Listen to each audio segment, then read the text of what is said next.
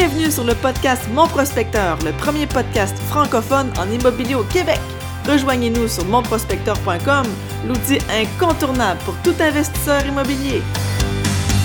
Bonjour tout le monde, bienvenue au podcast avec mon co-animateur, vous connaissez bien Oli Lepage, Olivier Lepage. Excellent. Donc, yes, on parle aujourd'hui avec Mathieu Leclerc. Rien Oui. de moins que Mathieu Leclerc, grand investisseur immobilier. Il a commencé en étant courtier immobilier spécialisé dans le multilocatif. Absolument. Avec, comme qu'il disait qu'avec sa mère, ils se sont lancés un peu sur un coup de tête. En tout cas, sa mère s'est lancée sur un coup de tête. Ils ont dit Ça te tente-tu d'être courtier immobilier? Ah ouais, on se lance, on devient courtier immobilier. Puis regarde, ça a été un big move, le meilleur move de leur vie, je pense, parce que euh, ils sont rendus des courtiers à grand succès. Oui. Euh, ils ont vraiment une coupe de porte. Dans le fond, ils nous parlent beaucoup de l'optimisation immobilière tout le long du podcast. C'est vraiment Oui. intéressant, comme quoi qu'il fait pour augmenter la valeur de ces immeubles. Puis je dirais même, c'est quoi les meilleures choses qui font augmenter le plus de valeur? C'est vraiment bon, je vous dis. Prenez-en note, optimisation de valeur, il nous en parle beaucoup. C'est vraiment important pour tous ceux qui veulent justement maximiser leur investissement. En effet. Mathieu qui est très agressif, se gêne pas pour euh, vraiment rénover à 80% ses immeubles, tout- pas rénover, tasser des murs. Donc, c'est une stratégie vraiment agressive qui a été payant pour lui. On se le cachera pas parce que ça va très bien ses affaires. Il nous parle aussi qu'il gère un immeuble à distance, nous donne des trucs, Oui. des applications pour l'aider. Plusieurs Donc, euh, immeubles même à distance. Oui, oui. C'est vrai Ouais. qu'il y a des bons trucs par rapport à ça qui, qui nous partagent. C'est vraiment intéressant. Comment, comment faire la gestion à distance, justement, parce que euh, c'est pas nécessairement donné à tout le monde, mais lui il nous fait part de ses trucs, comment ils fonctionnent, lui et son groupe, évidemment. Puis hey, d'ailleurs, il nous parle beaucoup de partenariats, qui trouvent que c'est tellement une bonne idée, puis c'est vrai, c'est bon pour tous ceux et celles qui sont un petit peu plus tout seuls, puis qui aimeraient avoir un partenariat. Ben, Mathieu Leclerc nous fait part le- de lui, comment il a fonctionné avec ses partenaires. Aussi, vite, vite, il va parler de son flip. Il a fait utiliser une stratégie avec le propriétaire qui est vraiment intéressante. Comment tu appelles ça, Olivier? Tu avais nommé ça? En anglais, ça s'appelle Subject to, ou en français, si on traduit, c'est Sujet à. Je sais pas pourquoi ça s'appelle comme ça, mais c'est le nom. C'est le nom que ça porte. Puis euh, c'est une bonne stratégie. D'ailleurs, on n'a pas beaucoup décortiqué euh, c'était quoi exactement, là, sujet A. ce, que, ça consiste, c'est que le, le propriétaire reste propriétaire sur les titres, mais en pratique, l'investisseur se retrouve à faire les rénovations, investir de l'argent, injecter du capital pour rénover, pour optimiser la valeur, comme Mathieu Leclerc nous fait part.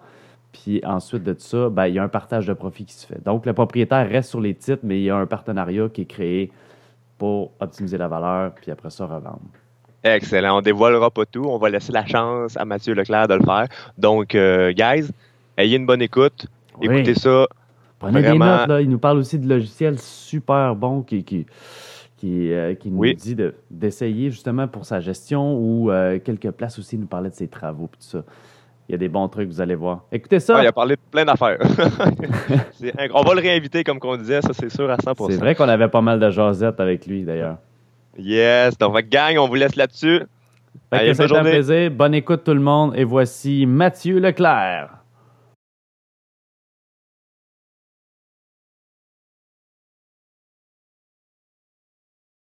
Hey, salut Mathieu, ça va bien? Ça va très bien, à vous deux. Excellent, on est content de t'avoir avec nous autres aujourd'hui pour euh, pouvoir partager ton expérience et tes connaissances. Euh, merci de l'invitation, c'est grandement apprécié. puis Ça va me faire plaisir justement de partager euh, le maximum de connaissances que j'ai. Fait que, Pour commencer, un peu, Ouais. parle-nous, c'est la petite question vague qu'on pose à tout le monde, parle-nous de ton, ton parcours. Pourquoi tu es là-dedans? Parce qu'on a lu un livre qui s'appelle Parish Pauvre de Robert Kiyosaki. Je sais pas, si- ça devrait sonner des cloches à beaucoup d'investisseurs. là. Si, si tu es investisseur et tu n'as pas lu ça, tu n'as rien compris. Euh, on a assisté, dans le fond, au Club des investisseurs immobiliers il y a 12 ans de temps. Euh, on a été les premiers justement à assister au coaching. Puis d'ailleurs, je pourrais remercier Jacques Lépine toute ma vie de m'avoir ouvert les yeux sur l'investissement multilocatif. salut Jacques. Donc, euh, on a fait le coaching avec Jacques il y a 12 ans. Pendant ce coaching-là, euh, j'ai pris la décision de devenir courtier immobilier parce que j'ai réalisé que j'avais, j'ai toujours eu un intérêt pour l'immobilier, mais j'ai jamais vraiment été plus en profondeur. Parce que le moindrement, j'allais faire des visites chez des amis ou j'allais rencontrer du nouveau monde, je faisais toujours le tour de la propriété, puis c'est un réflexe. Un Ouais. réflexe, je regardais que- quelle rénovation qu'il avait faite, comment c'était. et j'ai toujours eu un intérêt pour ça. Fait que pendant la formation, je me suis dit, je vais aller suivre mon cours de courtier. Euh, par chance, j'ai ma mère dans le fond qui a dit, ben moi aussi je te, je te suis, ça m'intéresse. Donc, euh, elle était euh, première retraite. Elle a parti son entreprise de formation euh, qui, qui donnait de la formation pour Belle, puis elle a dit, ben je te suis, moi aussi ça m'intéresse. Pendant ce même coaching-là, euh, ma mère euh, a eu de l'intérêt justement pour déposer un offre d'achat sur un premier 18 portes. Puis elle avait la capacité financière pour faire l'achat elle-même, il aurait fallu qu'ils retirent tous leurs capitaux dans le fond euh, de placement. Puis ils auraient payé beaucoup d'impôts. Donc ils ont pris la décision justement de, former des groupes d'investisseurs, former un groupe d'investisseurs. Pendant justement ce coaching-là, moi je leur ai dit pourquoi vous approchez pas les membres du coaching? C'est ce qu'ils ont fait. Puis à partir de là, ils ont formé un groupe de six actionnaires. Puis moi, dans le fond, j'ai euh, des petites parts dans le groupe de mes parents, mais pas dans le groupe total, parce que j'ai aidé euh, dans la gestion, j'ai aidé aussi au montage. Puis là, je les aide présentement dans une des acquisitions qu'ils ont, faites justement à Montréal. Ouais, c'est mieux Ok. 1 d'un, d'un gros gâteau que 100% de rien. Hein? C'est ce que je me dis. Ouais. Puis, euh, il y en a beaucoup justement qui, qui, veulent, qui, qui veulent pas nécessairement former des groupes d'investisseurs. Selon moi, c'est un des effets de levier le plus puissant qu'il n'y a pas. Euh, parce qu'au bout de la ligne, on diminue le risque, on diminue la mise de fonds, On augmente la capacité d'achat. Puis non seulement ça, mais on utilise les forces du, du, groupe. Nous, dans, le groupe, dans le fond de, de, ma mère et euh, de leur groupe, euh, il y a un avocat, il y a un pharmacien, il y a un directeur d'école, il y a une autre avocate qui est à la retraite. Toutes ces personnes-là apportent une valeur ajoutée. Puis non seulement ça, mais euh, ils ont aussi une capacité financière. Donc, Ouais. euh, ça devient vraiment intéressant. là. Le partenariat, selon moi, c'est l'effet de levier le plus puissant qu'il n'y a pas dans l'investissement multilocatif, multilogement ou dans l'investissement immobilier tout court. Ah, je suis content d'entendre ça. Fait groupe, mixez-vous ensemble. C'est ça Ouais. le- la morale de l'histoire. Mm. Exact, sauf que la chose qui est très importante quand on forme un groupe d'investisseurs, c'est toujours définir quels sont les objectifs. C'est la chose la plus importante. Il faut que la vision soit la même. Si, quel- si quelqu'un dit Ah, moi, je vais acheter, mais je veux profiter des dividendes ou, la liquidité générée, je vais en profiter. Ben, c'est pas le but de l'investissement. Le but, c'est de réinvestir la liquidité générée dans les immeubles afin de les optimiser et de créer un effet de levier. Donc, si moindrement, il y a un des partenaires que c'est son objectif, la vision n'est pas la même que la vôtre.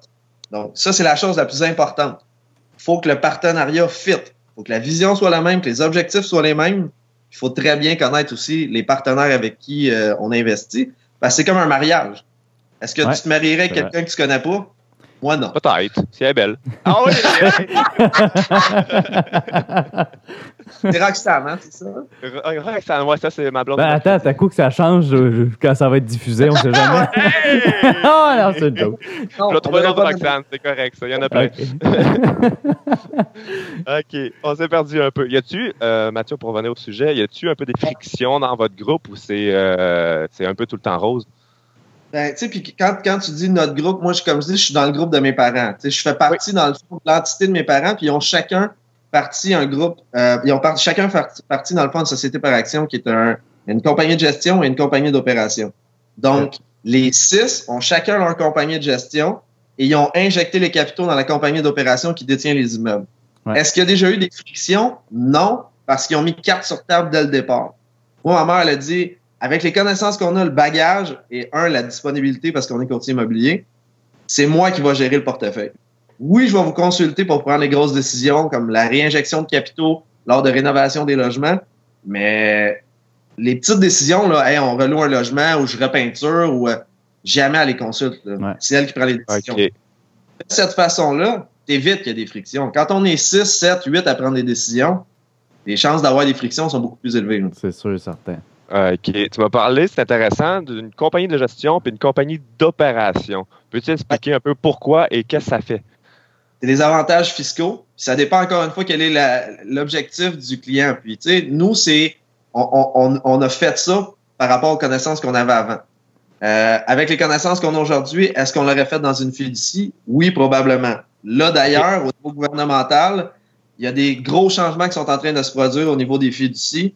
Donc, moi, ce que je conseille, première étape, un, définir son profil d'investisseur quand on va investir dans l'immobilier multilocatif ou dans l'immobilier de court. Deux, définir c'est quoi son, son, son, véhicule de détention. Ces deux éléments-là, -là, c'est la fondation même de l'investissement multilocatif ou de l'investissement immobilier. Si tu sais pas ça, les chances de te planter, là, ta fondation va être wobbly, là, puis à un moment donné, tout va s'écrouler. Fait que là, Mathieu, tu nous parles de définir son profil. Moi, là, je connais rien en immobilier, j'ai aucune idée. Euh, j'ai vu mon frère qui a acheté et qui a vendu une maison. Qu'est-ce que ça veut dire définir ton profil? C'est quoi ça? Définir son profil, dans le fond, c'est de regarder exactement quel rendement toi te satisfait. Euh, est-ce que toi, tu es prête à, acheter des immeubles qui sont vraiment en manque d'amour, qui ont des problèmes de structure, que tu strippes au complet, que tu recommences de A à Z? Ou tu es plus à l'aise à, du euh, flip, mais flip détention, là, mais flip plus esthétique? Donc, les logements sont déjà potables, il n'y a pas de problème de structure, euh, il y a moins de travaux, il y a moins de risques. Ben, c'est sûr certain que tu vas le payer plus cher. Le, monde qui sort, de, qui sort du créneau et qui vont aller acheter des immeubles justement qui sont en manque d'amour, ben, ils vont avoir pas un effet de levier plus élevé, puis ils vont avoir plus de marge pour négocier. Fait que c'est vraiment de te connaître toi en tant que personne si toi, tu es du genre stressé quand euh, tu trouves justement un problème dans un immeuble, tu as vu quelque chose chez vous, tu as vu une craque dans la fondation puis tu paniques, tu peut-être pas la personne idéale pour faire des projets d'envergure, comme j'ai dit tantôt, où est-ce qu'on fait les solives de plancher puis on recommence tout au complet de la Z. Ouais. Fait que de changer un petit peu son temps par rapport à sa tolérance au risque. Puis... Exact. Moi, Mathieu, euh, mettons, je suis pas un investisseur. J'ai vu ma petite soeur qui a acheté une maison. Je connais rien là-dedans. C'est quoi un véhicule de détention? Un véhicule de détention, dans le fond, tu peux l'acheter ou personnel, si tu veux. Puis, encore une fois, toujours consulter un avocat ou un fiscaliste qui va pouvoir t'aiguiller en fonction de tes objectifs et en fonction de ta réalité. C'est pas parce qu'il y a quelqu'un qui a acheté dans une société par action que toi, tu dois acheter dans une société par action. Tu devrais, dans le fond, consulter un avocat fiscaliste qui va analyser ton dossier, ton profil et qui va te conseiller en fonction de ça. Le véhicule de détention, c'est dans, dans, dans, dans, quoi tu vas détenir les, les, les, immeubles. Qui, qui est propriétaire, dans le fond? Exact, exact. Dans le fond, c'est comment tu vas déposer les offres d'achat, au nom de quelle entreprise, comment le montage avec ton partenaire financier va être fait aussi. C'est pour ça que je dis les premières étapes, c'est vraiment connaître ton profil d'investisseur et le véhicule de détention. Si tu achètes dans une compagnie, euh, dans une société par action, dans une fiducie, ton partenaire financier, il ne traitera pas le dossier de la même manière. Ton taux d'intérêt va être différent, donc ton calcul de rentabilité, de rentabilité va être différent. Ouais. Guys, ceux qui écoutent, si vous ne comprenez rien là-dedans, si vous êtes à la base, Mathieu a plein de belles connaissances, puis aussi des super belles lunettes. Fait qu'appelez-le, puis demandez-lui un petit peu de vous aider là-dedans. Parce que sincèrement, c'est le nerf de la guerre. C'est les premières étapes qui sont hyper importantes qui vont définir si vous avez du succès ou si vous vous plantez. Peux-tu nous parler un peu, euh, je sais que tu as une coupe d'acquisition avec ton groupe, peux-tu euh, élaborer un peu là-dessus? Oui, euh, dans le fond, la première acquisition a eu lieu dans le secteur de Saint-Césaire. Puis nous, on est à Blainville, qui est quand même assez loin. Puis là, avec toutes les, les, rénovations qui se passent au niveau routier, c'est un sérieux bordel de se rendre là, mais on, on s'est créé un système, puis on en parlera en temps et lieu. Donc, la première étape, c'est cette acquisition-là qui a eu lieu, c'est un 18 pas. 100% de la liquidité générée, mes parents et leurs partenaires ont injecté 100% de la liquidité générée afin d'optimiser les logements. Les loyers, là, quand ils ont acheté, ils étaient tous à 525, au complet de A à Z. Ils ont payé 1 million 20. Je sais pas si je devrais parler de prix, là, ne serait peut-être pas d'accord que je parle de prix, mais bon, peu importe. on veut. Nous, on est d'accord. Ils ont payé 1,20 million puis ils ont payé 30 000 pour trois terrains annexés aux propriétés. Il y a un terrain qu'ils ont dû garder parce qu'au niveau de la réglementation municipale pour ce qui est des six logements, on devait garder une, euh, quantité de stationnement assez importante. Donc, il y avait un des terrains qui a dû être gardé. Les deux autres ont été vendus 45 000 chacun. Ils ont été payés 10 000. Wow, OK. Juste ça, c'est pas mal. Tu sais, quand on dit think out of the box, quand vous regardez des, des, des propriétés, c'est pas juste de regarder, OK, la, liquidité est là, ou la, rentabilité est là, le rendement est là. S'il y a un terrain annexé, là, on subdivise le terrain, on le revend. Ou on bâtit d'autres choses. Il y en a plusieurs qui fonctionnent de cette manière-là, puis c'est une manière justement de trouver des opportunités que d'autres ne considéreront pas comme des opportunités. Ouais. Donc, 100% du cash flow a été réinjecté, les loyers sont passés de 525, qui était illogique, mais qui était représentatif de l'état des logements, pour se louer entre 725 et 780 dollars. Wow. Exact, méchante augmentation. La valeur aujourd'hui, puis ça, c'est euh, pendant 11 ans de temps. Il y en a qui peuvent faire ça maintenant à Montréal ou dans, la, dans, le grand Montréal métropolitain, puis ils peuvent faire ça dans d'un à deux ans. Parce qu'il y a des loyers présentement qui sont à Montréal qui sont à 700 puis qui valent 12 1300 une fois rénovés. J'en ai vu à 380 puis 400. Voilà. Wow. J'en ai vu. Il y en a plus que vous pensez. c'est toujours de regarder justement c'est quoi le potentiel. Puis eux, c'est exactement ce qu'ils ont fait. Et en amenant les loyers à cette valeur-là, la valeur maintenant aujourd'hui est proche de 2 500 000. Donc c'est une bonne rentabilité en bout de ligne. Non seulement ça, mais c'est que cet immeuble-là a servi de vache à lait. La vache à lait, pourquoi? Parce qu'ils ont refinancé les propriétés, ils ont utilisé l'équité et ils ont racheté d'autres propriétés par ça, suite à ça. Donc, il y a un projet de 12 portes qui a été acheté dans le secteur de Saint-Jérôme, qui a été vendu parce que c'était une décision stratégique. Euh, c'était des immeubles presque neufs qui ont payé un certain prix, parce que je ne parlerai pas de tous les prix, là, je ne veux pas nécessairement tout divulguer, qui ont payé un certain prix X et qui ont vendu à profit parce que présentement, dans le secteur de Saint-Jérôme, il y a énormément de construction. Donc, une compétition qui est vraiment agressive. Il était rendu qu'il donnait un, deux, deux mois de loyer, euh, il y avait de la difficulté à, augmenter la valeur des loyers. Donc, l'objectif en immobilier, c'est pas de garder les loyers comme ça. C'est de les augmenter tout le temps, mais en offrant une plus-value au locataire. On peut pas juste augmenter le loyer de 200 dollars si on n'a pas refait sa cuisine, sa salle de bain, on n'y a pas ajouté un air climatisé. Ben, c'est ce que mes parents ne pouvaient plus faire parce que les, les logements étaient des constructions 2006-2007. Mais il y a tellement de constructions autour que les locataires avaient le choix de louer du 2014 au bout du jour au même prix. Ouais. OK. Donc, eux, leur objectif, c'était de garder ces immeubles-là à long terme, de les convertir en condos et de les revendre à profit.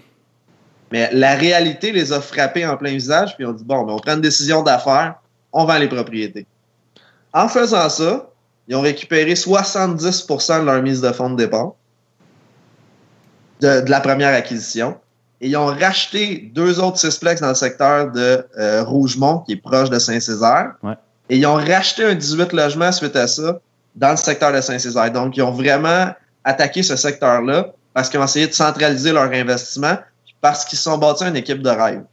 Le Dream Team, là, ça, c'est une autre chose hyper importante. J'imagine qu'ils ont aimé le secteur aussi pour avoir réinvesti là. Oui, un, ben, aimer, oui, c'est bien, mais c'est qu'ils ont analysé le secteur. Ils ont défini qu'il y avait des entreprises euh, agroalimentaires qui étaient quand même assez importantes et qui employaient une grande partie de la population du secteur. Ça, c'est une autre chose qui est importante. Si vous sortez des secteurs, des, grands centres, toujours analyser qu'est-ce qui donne les emplois dans le secteur. Absolument. Je vais donner, l'exemple euh, de, de, Sorel. Sorel, Alstom, la Alstom va, employer combien d'employés? Ouais. Si vraiment ça ferme ça demain matin, qu'est-ce qui va se passer? Ouch. Jérôme, c'est quoi le pourcentage sur le nombre d'emplois total? Exact, parce que la population à Saint-Césaire, c'est 5000 habitants. Ouais. C'est assez petit, merci. Donc, euh, oui, ils ont aimé le secteur. Puis, on connaissait aussi un des notaires dans le secteur. C'est un de nos amis. Là, donc, ça aussi, ça l'a aidé. Mais euh, on, aimait le secteur, oui, mais on a vraiment fait nos devoirs au niveau de l'analyse du secteur avant de faire un mot. Puis pour le, une autre question là, pour euh, l'investisseur qui comprend rien puis qui n'est pas trop sûr mais qui essaie de suivre. Salut à toi. Euh, Salut! comment comment tu analyses le marché? C'est la question, c'est où est-ce que tu vas? Tu vas-tu lire le journal? Comment tu fais pour savoir le, il est où le marché? Tu vas-tu à la mairie, à l'hôtel de ville? Comment tu fais pour analyser? Bonne question. Il y a Internet maintenant est une base de données là, excessivement importante. Évidemment. Il y a la SCHL qui a beaucoup, beaucoup, beaucoup de données au niveau du marché locatif primaire qu'on a accès là-dessus, au niveau du taux de vacances, la moyenne des loyers, euh, on peut sortir un rapport complet qui va dire exactement combien les 3,5, 4,5, 5,5 se louent. La moyenne, là. Eux autres, ils regardent pas les rénovés, les pas rénovés. Ils font vraiment de moyenne. Il y a aussi la mairie. Euh, on, a fait une transaction pour un des clients, là, puis il n'y avait pas de données sur Internet. On s'est déplacé à la mairie, puis on a demandé est-ce qu'il y a une demande présentement pour le locatif de qualité neuf? Elle dit il en manque du locatif. Le message est clair. Là, en plus, c'était des, des logements presque neufs, donc presque qualité condo. c'est sûr certain que tu te démarques des vieux immeubles dans le secteur. Est-ce que selon nous, c'était une bonne acquisition? Oui. Donc, oui, la mairie est une place où est-ce qu'on peut aller chercher énormément l'urbanisme euh, et Internet. C'est pas mal les places où est-ce qu'on regarde, là, c'est, pas mal. OK. Pour venir à Saint-Jérôme, euh, vous vouliez le convertir en condo à long terme. Pourquoi à long terme? Pourquoi pas à court terme tout de suite le convertir? Parce que l'immeuble a été financé SCHL. Donc, OK. euh, le but était d'attendre la fin du terme de 5 ans. Parce que quand on finance SCHL, on paye une prime. Et en fait, on paye pas la prime parce que c'est les locataires qui payent la prime. Ah, ah, ah. Le monde qui dit Ah, la SCHL, moi, c'est pas avantageux parce que je paye une prime. Ça dépend. Si au bout de la ligne, ta mise de fonds au départ est pas très élevée, c'est mieux d'acheter SCHL, de faire une petite optimisation pendant le 50 terme, et après ça, de refinancer ton immeuble avec la création de valeur que tu as faite. Donc, le but de mes parents, c'était d'attendre la fin du terme, de 5 ans. C'était d'attendre la fin du terme, de convertir en condo et de vendre à l'unité. La réalité leur les a ramenés sur terre, puis ils ont fait bon, on les vend, puis je pense qu'ils ont vendu au bout de trois ans. Ah, il, il t'apprend de tes erreurs dans la vie, hein, je suis qu'ils ont appris là-dessus. Ils ont appris, puis tu sais, Évidemment. l'analyse du secteur est beaucoup plus poussée.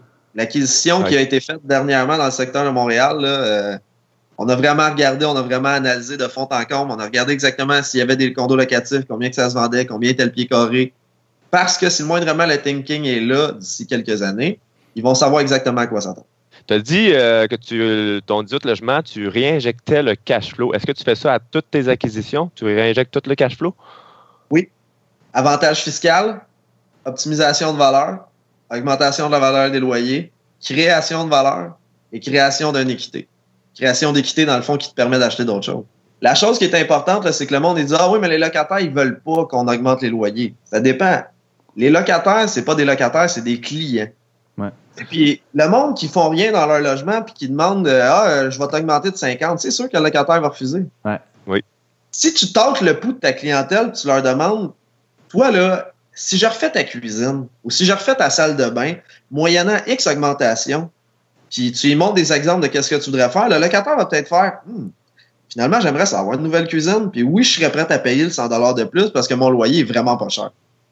Absolument. C'est vrai. Puis je l'essaye tout le temps, puis ça marche, à, je te dirais, 8 fois sur 10. Et voilà. C'est toujours think out of the box, puis c'est Ouais. de rencontrer ses clients et de tenter le pouls de sa clientèle afin justement de pouvoir faire qu'est-ce qui a été fait et réinjecter le cash flow. Oui, il y a de la brique qui a été refaite, mais la brique, les fenêtres, les choses comme ça, c'est essentiel parce qu'on protège notre investissement. Mais c'est pas ça qui crée de la valeur. Qu'est-ce qui crée de la valeur? C'est des nouvelles fenêtres, oui, parce qu'on diminue le coût énergétique, oui, mais c'est l'esthétique. Ouais. Le monde sont prêts à payer pour du beau. OK. Fait que la peinture, euh, tout ce qui est euh, vraiment Luminaire, cuisine, salle de bain. Exact, exact. Cuisine, là, ça, là, c'est un no-brainer. C'est c'est automatique. C'est sûr et certain que les clients sont prêts à payer pour ça. Euh, la salle de bain, même chose. C'est la même place que quand tu achètes une maison. Où est-ce que le monde sont prêts à payer? Ou sur quoi sont prêts à payer plus cher?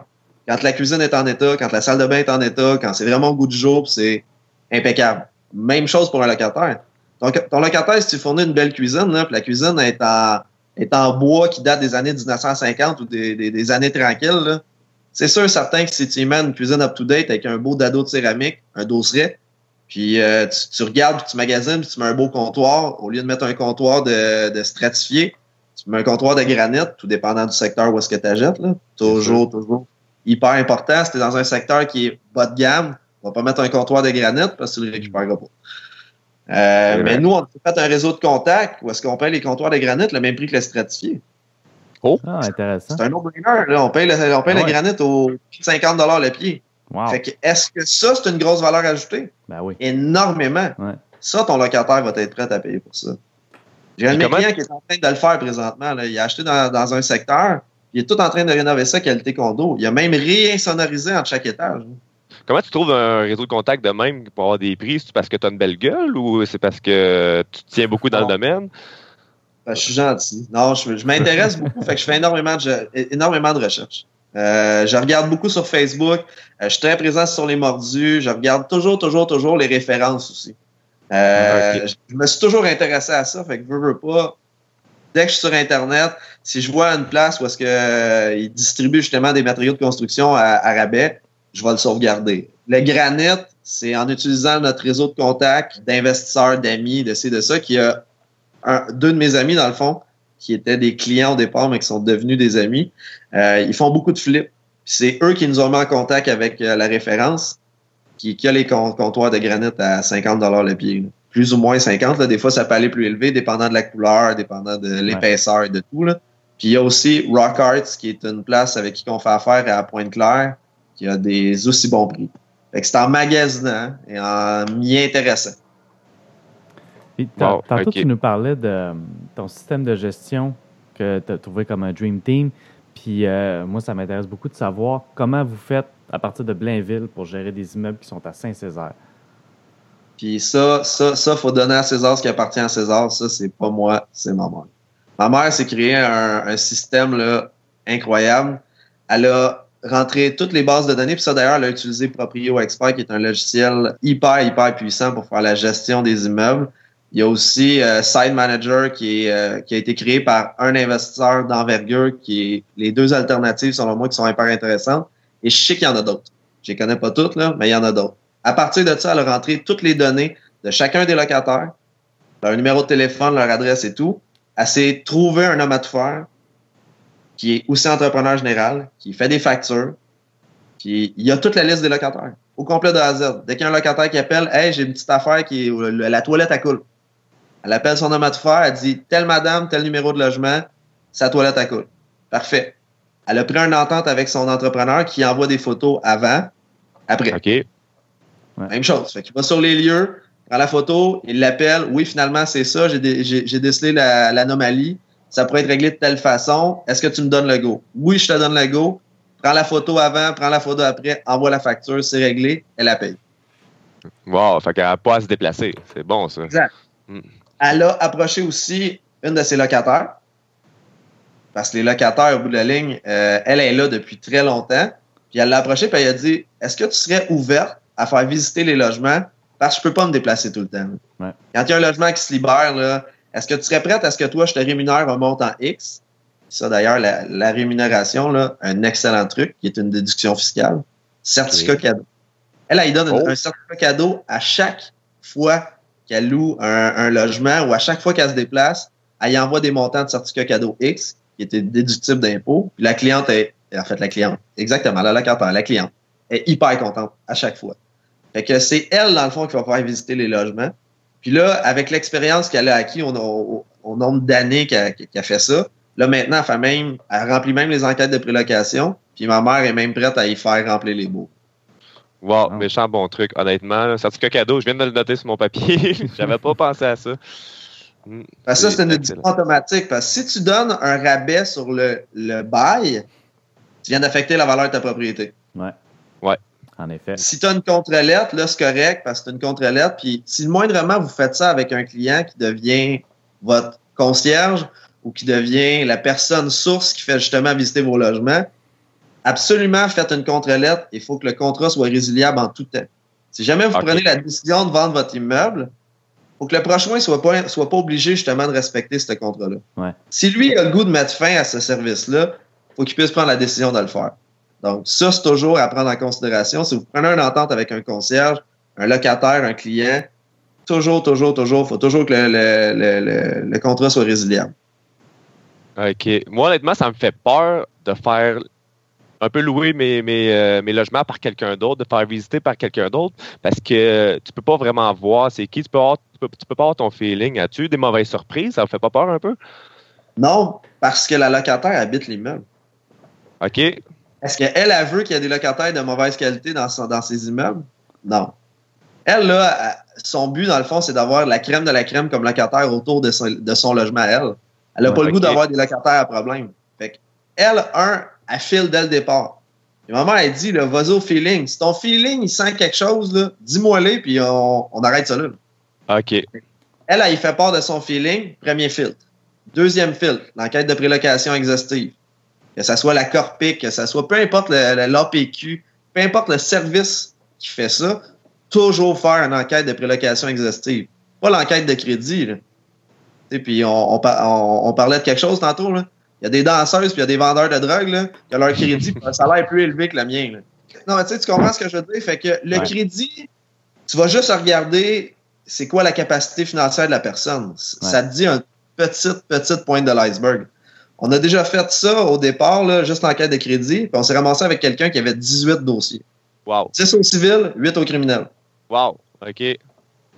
À partir de ce moment-là, l'enquête de crédit était finie. C'était l'enquête de prélocation exhaustive. Il vérifie le dossier de crédit, le plumitif civil, plumitif criminel, dossier à la régie du logement. Puis non seulement ça, mais nous, on pousse la note puis on demande qui est l'employeur. On appelle l'employeur. On vérifie ça fait combien de temps que le, client travaille pour l'employeur. Combien d'heures qu'il fait. Quel est son salaire on appelle les anciens, propriétaires. Souvent, l'ancien propriétaire va dire Ah oui, c'est la crème de la crème parce qu'il veut s'en débarrasser. Oui. Mais on l'appelle quand même. Ben, vois-tu, un locataire peut carrément scraper. Fait que je, je suis content d'entendre ça, que tu fais des, des, des, enquêtes vraiment poussées, parce que moi, honnêtement, un de mes logements, un locataire a scrappé mon logement. Et si un des propriétaires m'appellerait, je serais content de dire euh, Touche pas à ça, mon grand, c'est le pire locataire ever. J'aimerais ça qu'il m'appelle. moi, je pense que les, les, les, propriétaires devraient tous s'entraider, mais c'est pas tout le monde qui pense comme ça. Là. Fait que quand il y a un locataire problème, là, on devrait, on devrait être transparent et le dire, regarde, moi, je te le conseille pas. Pas, le, pas refiler le problème à quelqu'un d'autre, mais c'est pas Mais tout non. le monde qui pense ça. Ouais. Malheureusement. Fait que si je comprends bien, Mathieu, c'est euh, c'est vous autres qui faites les enquêtes prélocation ou vous donnez ça à contrat, puis à qui vous chargez? Est-ce que vous payez l'enquête prélocation ou vous le chargez au locataire? On la paye. La payer? À 40 quelques dollars, là, pour avoir la paix d'esprit, euh, diminuer le temps de gestion, éviter les problèmes, c'est un, c'est un, c'est un no-brainer. Ça, ça prend ça. Et puis, il y en a qui disent, ouais, mais qu'à 45 dollars, si le locataire, euh, ça marche pas, est-tu mieux d'avoir payé 45 dollars ou d'avoir signé un contrat pendant un an de temps, puis après ça, d'avoir tout le trouble pour mettre le locataire dehors si moindrement il est problématique? Ouais, j'aime mieux euh, Intéressant. pas de trouble. Ah, c'est 45 sûr, certain. dollars, c'est un investissement. Ouais. Et puis là, je sors du, coq- du coq à l'âne, là. Mais pour ce qui est des rénovations, c'est le même principe. Il y en a qui n'ont pas le goût d'investir dans leur logement ou euh, ils voient ça comme une dépense. C'est une création de valeur. L'enquête de prélocation, c'est une création de valeur. On se garantit de ne pas avoir de problème. Puis on va aimer l'investissement immobilier. Ça sera pas, ben là, j'ai juste du trouble avec mes locataires. Ouais. Puis la personne qui les fait, nous, c'est la Corpic. Ouais. Parce que le groupe, dans le fond, de mes parents a pris la décision de faire affaire avec la Corpic. Il y a aussi l'APQ, puis il y a plein d'autres services, dans le fond, qui existent pour faire les enquêtes de prélocation. Je les connais pas toutes par cœur, mais il y en a plein d'autres. Donc là, la totalité de tes loyers, c'est soit prélèvement ou chèque? Pas la totalité. Hum. Pas la totalité. Il y a un certain pourcentage, c'est des chèques. Mais il n'y a personne qui paye cash, c'est ça? C'est ça que je voulais dire. Exact. Non. OK. Puis on demande des, des prélèvements, dans le fond, pendant pour l'année. Ouais. Mais c'est pas une mauvaise chose de se déplacer. C'est vraiment pas de Non, mauvaise chose. allez voir. Ouais, ça c'est vrai. Puis si vous le faites, là, faites-le pas tout le temps le premier du mois. OK? Ouais, parce qu'ils savent que tu vas venir. Faut pas qu'il soit prêt. Voilà. là. Chan- Changez vos dates. Déplacez-vous, Oh, mais pas toujours le premier. C'était la première partie de l'entrevue. Rejoignez-nous la semaine prochaine pour ne rien rater de la suite.